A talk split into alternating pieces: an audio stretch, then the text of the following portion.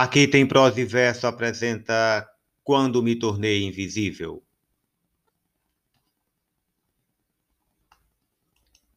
Já não sei em que data estamos. Nesta casa não há almanaques e em minha memória tudo está revolto. As coisas antigas foram desaparecendo e eu também fui apagando sem que ninguém se desse conta. Quando a família cresceu, me trocaram de quarto. Depois, me passaram a outro menor ainda, acompanhada de minhas netas. Agora, ocupo o esconderijo no pátio de trás. Prometeram-me trocar o vidro quebrado da janela, mas se esqueceram. E nas noites, por ali se sopra um ventinho gelado que aumenta minhas dores reumáticas.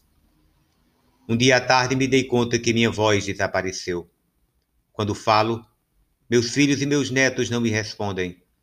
Conversam sem olhar para mim, como se eu não estivesse com eles. Às vezes, digo algo acreditando que apreciarão meus conselhos, mas não me olham, não me respondem. Então, me retiro para o meu canto antes de terminar a caneca de café. Se o faço, é para que compreendam que estou enojada, para que venham procurar-me e me peçam perdão. Mas ninguém vem. No dia seguinte, lhes disse: quando eu morrer, então sim vão me estranhar. E meu neto perguntou: Você está viva, vovó? Estive três dias chorando em meu quarto.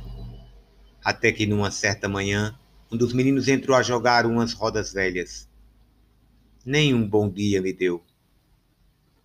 Foi então quando me convenci de que estou invisível. Uma vez, os meninos vieram dizer-me que no dia seguinte iríamos todos ao campo. Fiquei muito feliz. Fazia tanto tempo que não saía. Fui a primeira a levantar-me Quis arrumar as coisas com calma. Nós, os velhos, tardamos muito. Assim, tomei meu tempo para não atrasá-los.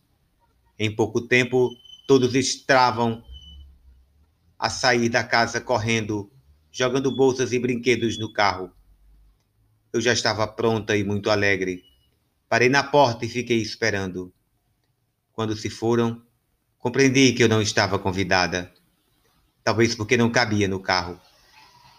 Senti como meu coração se encolhia. O queixo me tremia como alguém que tinha vontade de chorar. Eu os entendo. São jovens. Riem, sonham, se abraçam, se beijam. Eu antes beijava os meninos.